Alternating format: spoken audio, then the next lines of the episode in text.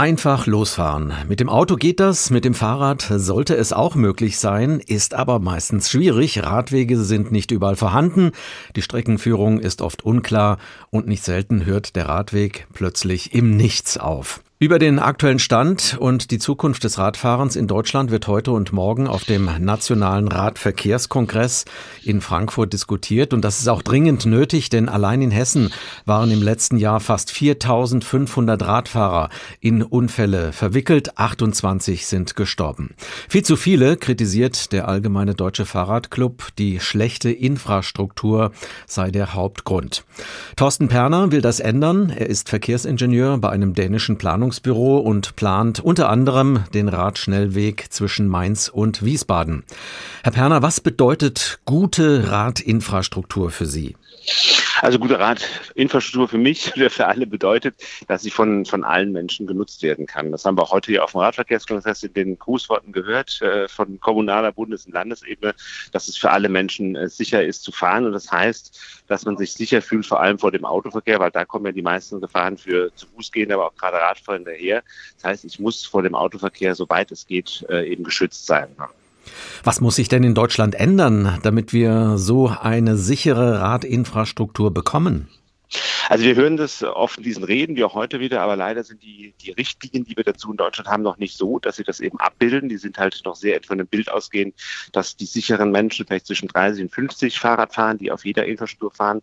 So wird noch in vielen Gegenden in Deutschland geplant und sind die Richtlinien auch noch. Und es geht halt darum, wirklich das noch abzubilden, diese Sicherheit, also einmal diese Trennung vom Autoverkehr oder den Autoverkehr zu verlangsamen, dass das noch wirklich Praxis wird auf unseren Straßen. Die Kommunen haben ja einige Möglichkeiten, schnell und unkompliziert die Radinfrastruktur zu verbessern, zum Beispiel mit sogenannten Pop-up-Radwegen. Welche Möglichkeiten gibt es noch? Ähm, ja, also die Popperwege waren ja sogar vor allem in der Pandemie genutzt, ne? Und jetzt geht es darum, das auch zu verstetigen. Ein, ein Mittel, was viele äh, Kommunen jetzt nutzen und auch äh, das ist auch schon einfacher geworden in Deutschland, sind die sogenannten Fahrradstraßen, wo klar ist, was vor allem in den Niederlanden ja schon so über Jahrzehnte genutzt wird, ähm, dass eben dort der Fahrradverkehr Priorität hat. Da muss sich die Straßen oft nur zu geringen Teil umbauen. Äh, beim bisschen muss man sie schon umbauen äh, und das ist eben ein Mittel, was relativ schnell auch eingesetzt werden kann, wo aber auch klar sein muss, dort haben Radfahrende Priorität. Die Radfahrer fahren dort vor dem Autoverkehr und ich kann eben nur mit einer, mit einer guten Sicherheit auch Radfahrende überholen. Ein großes Sicherheitsrisiko für Radfahrende sind ja Kreuzungen, vor allem mhm. abbiegende Lkw. In den Niederlanden wird der Radverkehr deshalb an solchen Gefahrenstellen konsequent vom restlichen Verkehr getrennt. Wäre das nicht auch für uns eine Lösung?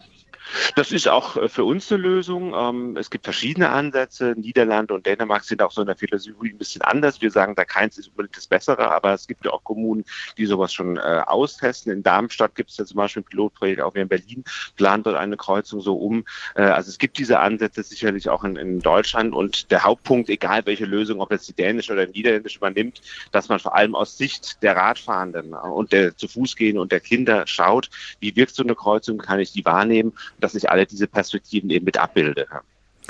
Viele Autofahrer, aber auch Einzelhändler sehen den Ausbau der Radinfrastruktur kritisch. Sie haben Angst, dass Parkplätze wegfallen und dadurch der Umsatz zurückgeht. Wie wollen Sie denen diese Angst nehmen? Ähm, einfach mit der Praxis und mit der Erfahrung, die wir eigentlich weltweit sehen. Und äh, das ist auch ein ziemlich, äh, kann sich ziemlich gut vorstellen, wie viel Platz passt auf ein, auf ein Auto. Da sitzen in der Regel bei uns 1,2 Menschen drin. Also diese 1,2 Menschen gehen auch dort nur einkaufen. Auf der gleichen Fläche kriegen sie mal locker zehn Fahrräder und also da sind dann mindestens zehn Menschen.